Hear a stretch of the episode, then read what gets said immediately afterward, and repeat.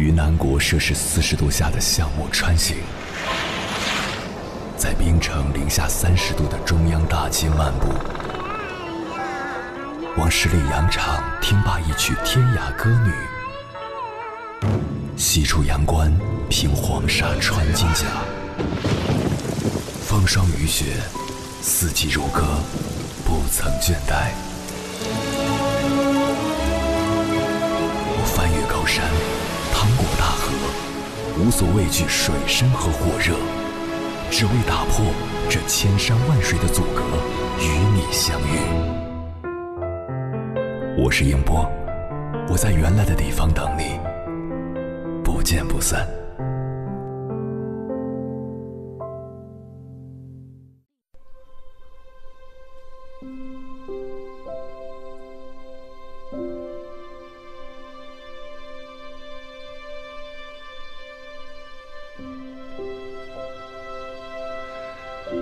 电视剧《对手》里有个配角叫陈若曦，着墨不多，但令人印象深刻。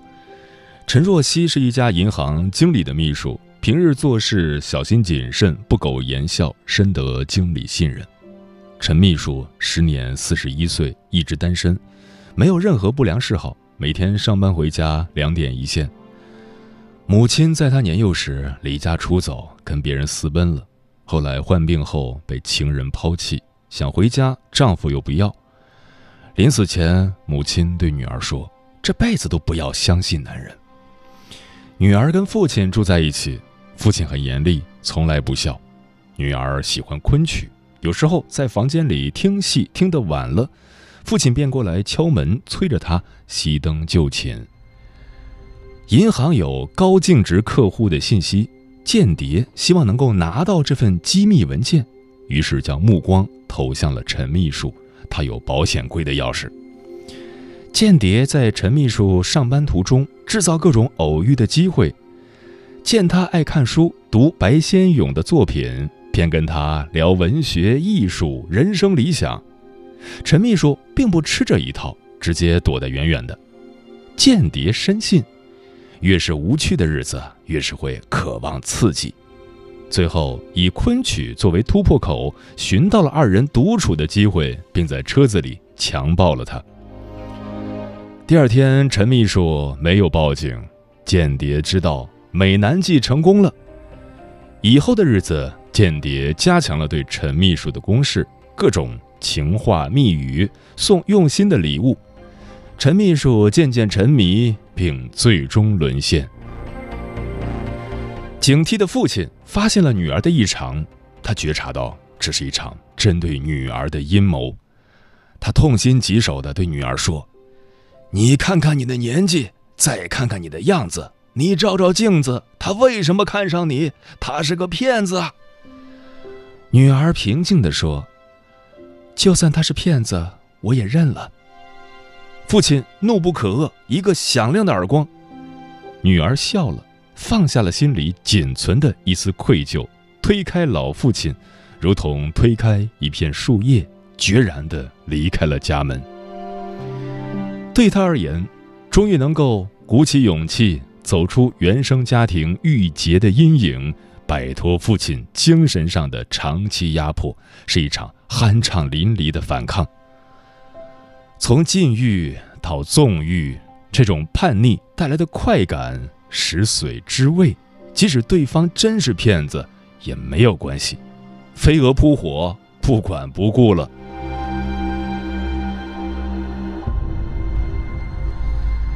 另一个叛逆的中年人叫火传鲁，已经结婚生子，在体制内工作，是个本分的老实人。有一日，他遇见了丁美熙，便如同老房子着火，愈演愈烈了。从此心甘情愿地跟着丁美熙。他说：“即便丁老师要他的心、肝、脾、肺、肠，他都毫不迟疑。将爱一个人会卑微到尘埃里，然后开出花来。”这句话演绎的入骨深刻。人的一生总会叛逆一次，小时候叛逆，情绪释放了，长大了也就正常了。比如杨过，年轻时胡闹任性。成熟后收了性情，成为人人尊敬的神雕大侠。怕就怕等到长大后才叛逆，压抑越久，对于旧生活的否定积怨越深，全面爆发时反抗的威力就凶猛无比。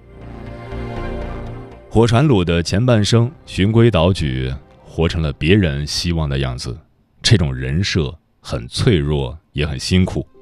而丁老师是一根导火线，点燃了他曾经酝酿在胸中无数次与平淡生活决裂的冲动。若是不开心，那这一生又有什么意义呢？于是火山爆发了，纵然粉身碎骨，但期间的刹那欢愉胜却过往无数。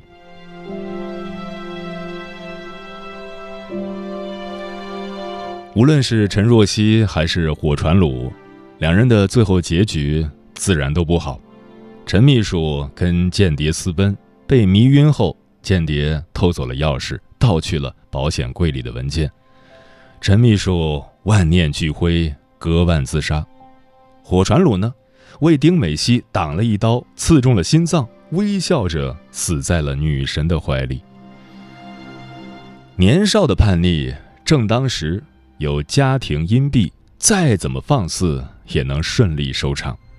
成年以后，身上的负担越来越重，再去叛逆，便会因压抑太久，情绪发作起来，如烈火烹油，用力过猛，很容易被生活反噬的遍体鳞伤。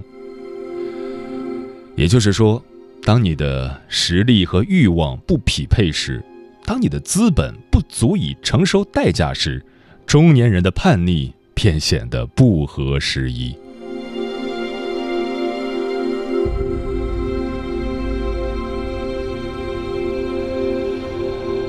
凌晨时分，思念跨越千山万水，你的爱和梦想都可以在我这里安放。各位夜行者，深夜不孤单，我是迎波，陪你穿越黑夜，迎接黎明曙光。今晚跟朋友们聊的话题是。有一种叛逆叫中年叛逆。关于这个话题，如果你想和我交流，可以通过微信平台“中国交通广播”和我分享你的心声。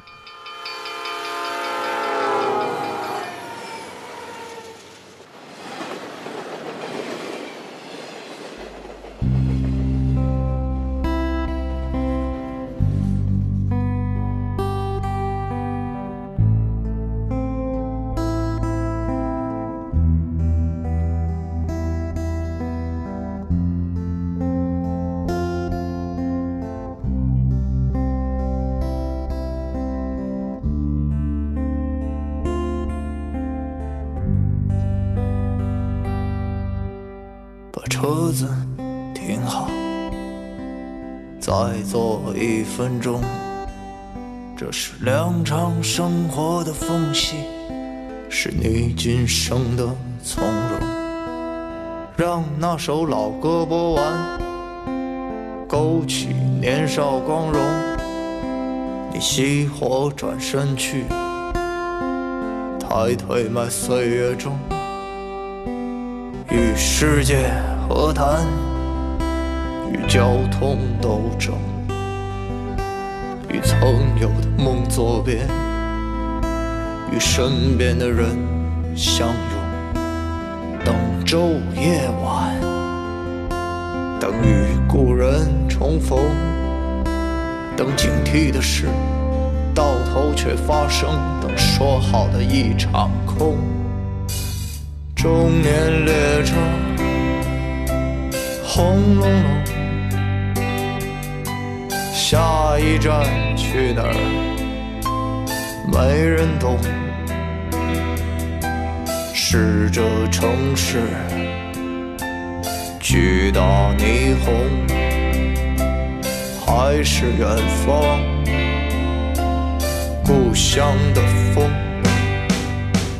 中年列车轰隆隆。所谓青春太匆匆，时光是一江水，任你抽刀也向东。中年就是咽回一句滚，然后换成一句都可以啊。可是为何时间起来这么难呢？周年列车轰隆隆，所谓遗憾也是求不得，生老病死你都没辙。为了曾经自己瞧不上的生活，如今你四处奔波，这才发现还挺难呐、演员陈学冬曾在一档真人秀节目当中实力表现了什么叫中年叛逆。看这档节目的时候，我并没有什么具体的概念，直到最近身边的一位朋友也表现出了同样的行为，我才恍然大悟。出于职业惯性，当时在看这档真人秀的时候，过程就好像在听我朋友讲述他身上发生的事情一样。镜头对着陈学冬时，我隐隐觉得哪里怪怪的，却一时说不上来。其他几位参与真人秀的嘉宾就不会给我这样的感觉。其他几位嘉宾在做什么呢？相亲、组织朋友一起去旅行、健身、家庭聚会，而陈学冬在做什么呢？没有任何基础的他，一个人在荒野求生。其他几位嘉宾做的，几乎都是和这个年龄阶段相符的事情，而陈学冬呢，他就不是这样，他做的更像是小孩子在探索世界的阶段会做的事情。带着很强烈的猎奇的色彩，连他的大姨都说：“这个孩子啊，总是跟别人不一样，有一些奇奇怪怪的、让人担心的行为。”接下来，千山万水只为你心理课堂跟朋友们分享的文章，名字叫《看似退行的中年叛逆，并不是一件坏事》，作者周冲。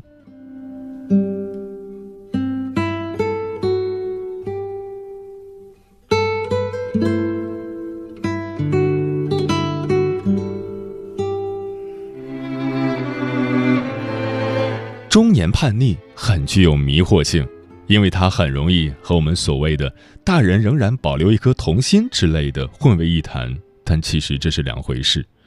中年叛逆从心理学层面上来说，可以算作一种退行。退行，简单说，就是你退回到更小的时候，重新体验那个阶段，体验那时的感受和心理变化。我的一位读者瑞秋就有这样的经历。瑞秋今年三十岁，一向是个乖乖女，从小就懂事，成绩好，大学好，工作好，一切都是循规蹈矩的。但最近，瑞秋有很多新奇大胆的想法冒出来，她想去纹身，想使劲花钱。瑞秋一向节省，甚至抠门儿想找回恋爱的感觉。瑞秋已婚，想辞职，想什么都不干，在家躺着。开始思考自己的兴趣是什么，到底该做哪一类的工作。瑞秋在最近一年的时间都和我保持着密切交流，经过我俩一年的共同努力，不仅没有奔着咨询目标大踏步迈进，相反还呈现出了退行这个结果，看起来让人无法接受。显然，瑞秋一反常态，出现了她这个年龄阶段不该有的行为和心理活动。或者说，瑞秋现在的行为和心理活动本该是她更早年龄阶段应该出现的，比如说使劲儿花钱的冲动。这种冲动一般出现在刚开始工作的阶段到结婚之前，那个时候没有家庭压力，一个人相对比较简单和独立，刚开始有能力满足自己，很可能会有花钱的冲动，去尽力满足自己的一些愿望。再比如说，在家躺着什么都不做。这种冲动更多见于幼儿期，甚至更早。那个时期的幼儿心理仍在成长中，会受到自己本能更多的影响。幼儿时期的主要任务就是游戏，但这些行为如时光倒流般在瑞秋身上重现了。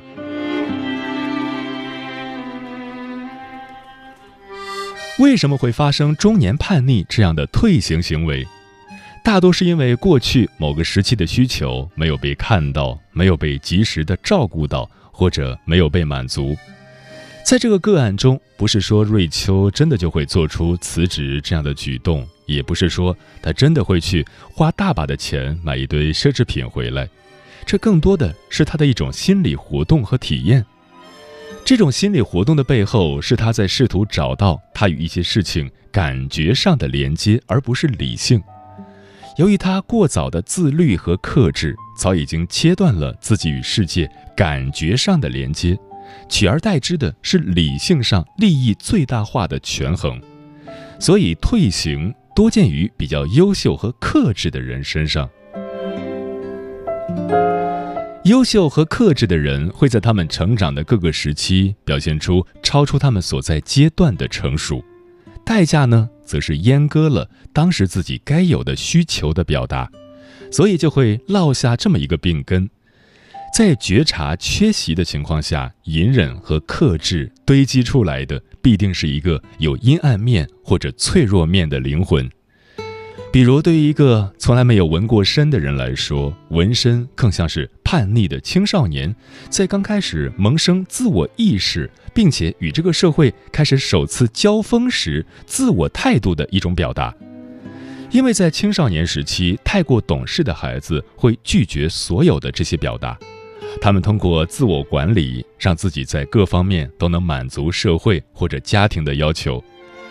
但是青少年时期的叛逆行为，并不能在好与坏这样二元对立的语境下被简单粗暴的定义。叛逆是成长的必然过程，背后藏着你尝试去找到自我、表达自我的渴望，藏着你与世界进行一次真实沟通的渴望。所以，叛逆是青少年时期一个很重要的需求。缺少这个过程，成年后没有被表达的自我总是尝试着冒出来，他想让你看到他。举一个例子，我们到底对什么感兴趣？到底适合做什么工作？这个问题本应是我们高中或者大学时思考的问题，但是大多数人没有照顾到这一点。高中毕业，我们稀里糊涂的选了一个专业。因为既不知道自己的兴趣是什么，也不知道大学的专业到底都是做什么的。大学毕业，我们慌不择路地参加各种校招，找了一个父母期望或者社会上认为体面或者高薪的工作，然后就慌慌张张地去打卡上班了。就好像这个过程不能耽误，更没时间让你思考。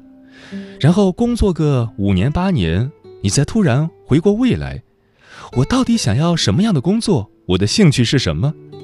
这样的问题就会再次绕上你的心头。没有被看到的需求，就像一种能量，它不会因为你的忽视而消失不见。相反，这种能量会因为你的忽视越聚越大，终归有一天，它会爆发式的宣泄出来，或者像幽灵一样阴魂不散、潜移默化的打扰你的生活。它让你感到不痛快，但你可能还不知道为什么。既然退行行为的发生是有原因的，我们又该怎么应对呢？如果你身上出现了中年叛逆现象，你不必自责，也不必惊慌失措，因为这不是一件坏事。退行的发生会带领我们看看防御机制的背后真相到底是什么。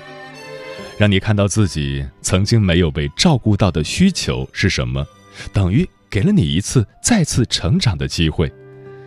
所以，退行的发生其实更像是一种为了前进的倒退，也像是一种对过去的哀悼，一种被卡住的情绪。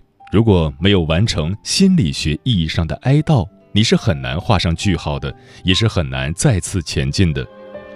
哀悼是一种完结，是一种承认，是一种被看到，是一种爱。需求一旦被看到，这股能量就得到了释放，它不会再阻碍你，反而会成为你前行的力量。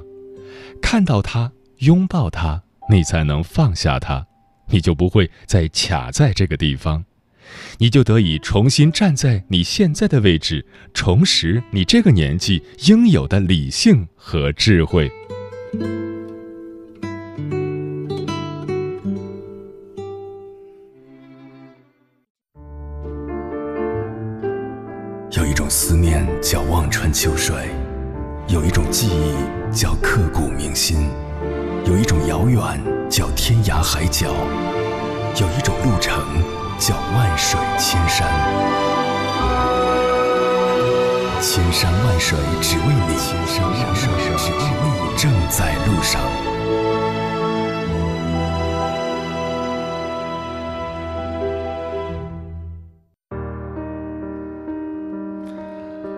有一种叛逆叫中年叛逆，对此你怎么看？小慧说：“我正在经历中年叛逆，因为从小一直被母亲的强权控制，自我意识被压制。现在我在找回我自己，过程一开始是挺痛苦的，但当我知道了这是迟来的叛逆期的时候，慢慢也就坦然了。如今我也有自己的孩子，虽然才六岁，但我希望在他步入叛逆期的时候，自己不会挡住孩子的路。”人越早找到自己，越能过好以后的人生。像风一样自由，说成年人的叛逆有时是一时的激情上头的。比如说，很多家庭主妇婚内出轨，图的就是一个新鲜劲儿。新鲜劲儿过了，发现还是自己的爱人最好，但为时已晚，爱人只好选择离婚，分道扬镳。所以说，成年人的叛逆没有做好准备是不可取的。风林说：“人到中年，尤其是女性，有太多的角色，在单位是中流砥柱、业务骨干，在家是女儿、儿媳、妻子、母亲。社会对中年女性有太多的期许，而生活又给了女性太多的压力。无论他们所扮演的是哪个角色，参与的哪个环节出了纰漏，都是生命无法承受之重。中年叛逆。”重拾和发展爱好不一定会改变你的生活，但一定会改变你的心情和状态，会让你变得更积极、更有成就感。百灵鸟说：“假如我现在是中年人，如果婚姻不好，条件允许的话，我会叛逆的。因为人的一生很短暂，如果一辈子在冷漠、痛苦中度过，不如就把自己解脱出来，去找寻自由快乐的人生。”可是年龄大的人呢，大多数都是以责任为第一位的，忍辱负重过了一辈子。书童说，中年叛逆表面上看是对现有生活的不满，想寻求新的刺激，实际上却是在成为自己，是把过去那个迷迷糊糊、随波逐流、不曾活过、爱过的自己重新找回的过程，是自我意识觉醒的表现。嗯，实际上。人到中年有叛逆的需求，往往是在提醒我们：你真的需要关心自己了。只有真正的做好自我关怀，让自己感到愉悦舒适之后，才有可能真的经营好生活，创造属于自己的幸福，甚至是在更大的格局和平台里找到生命的突破口。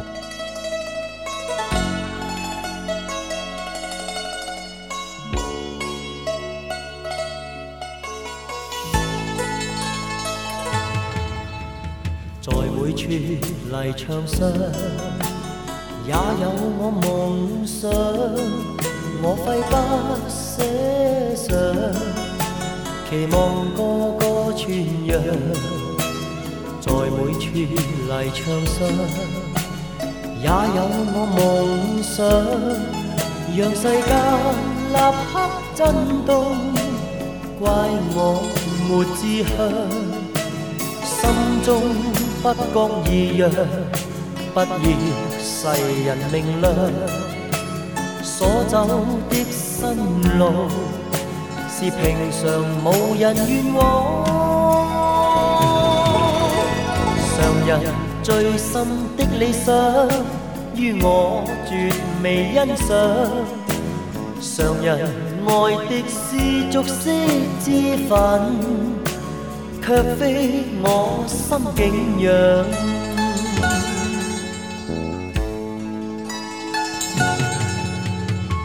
每处长桥上也有我梦想，以小刀刻上，提示我里程漫长。在每处长桥下，我是踏过。但我至暗的两面，怪我甚鲁莽。千夫指我半夜，可笑世俗眼光。只睇到表象，便随时胡言乱讲。常人最深的理想，于我绝未欣赏。常人爱的是俗色之分，却非我心景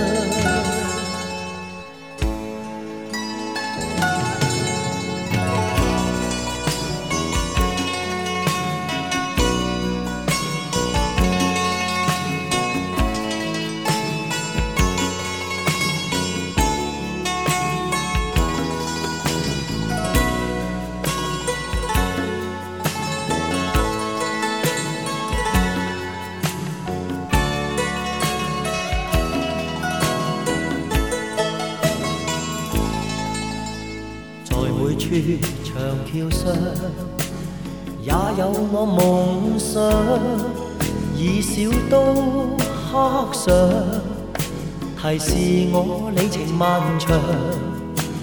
在每處長橋下，我肆意踏歌，但我知岸的兩面，怪我甚魯莽。千夫指我半夜，可笑世俗眼光，只睇到表象，便隨時胡言亂講。常人最深的理想，於我絕未欣賞。常人愛的是俗色之粉。卻非我心景仰。